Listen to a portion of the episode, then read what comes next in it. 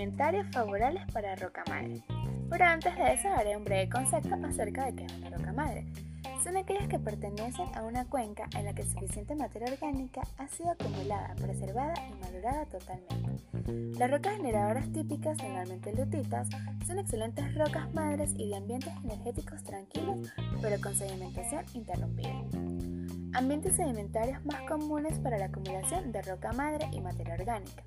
Generalmente los ambientes asociados a la acumulación de roca madre y materia orgánica son ambientes tranquilos con sedimentación interrumpida.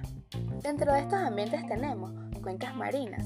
Dentro de las cuencas marinas tenemos cuencas confinadas, estratificación de agua, aporte de materia orgánica a partir de detritos vegetales aportados por ríos y por fitoplancton marino. Taludes continentales, condiciones anóxicas y materia orgánica y plantas marinas. Cuencas abiertas, profundidades de 100 a 1000 metros, degradación de materia orgánica que cae desde la zona fótica. Lagos son de origen continental, intervalos de tiempos geológicos significativos, condiciones anóxicas, se dan de dos formas, alóctonas y autóctonas. Deltas.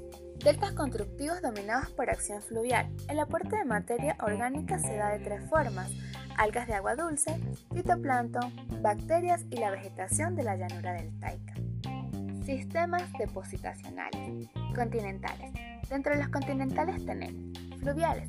La disposición textural del grueso material sedimentario puede crear una barrera vertical de permeabilidad, la cual facilitará posteriormente la acumulación potencial de hidrocarburos.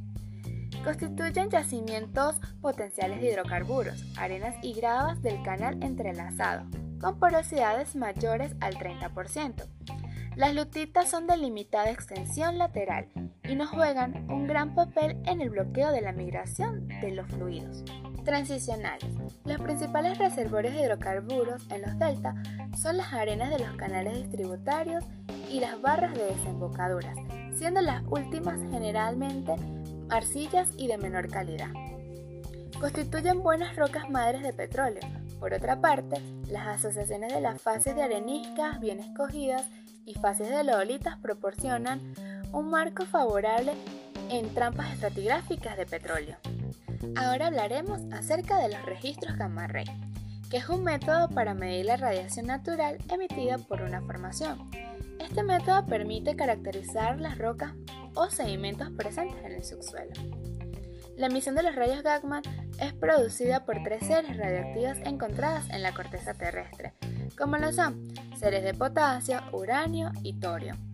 Las arcillas y el carbón exhiben alta radiación de rayos gamma, mientras que las arenas y carbonatos muestran baja radiación gamma. Rocas madres en Venezuela. Tenemos Formación La Luna. Consiste típicamente de calizas y lutitas calcáreas fétidas con abundante materia orgánica. Formación Querecual. Consiste en calizas arcillosas con estratificación delgada, laminadas, carbonáceas, bituminosas y lutitas calcáreas. Formación Navai.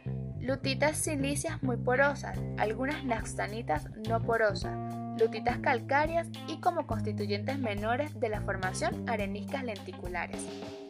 Rocas madres en el mundo. Un ejemplo de esto sería la cuenca neuquina que está ubicada en Argentina, que los sistemas petroleros considerados se refieren a tres subsistemas generadores de rocas madres marinas y dos subsistemas generadores con rocas madres no marinas, nombradas así Vaca Muerta, Los Molles y Agrio.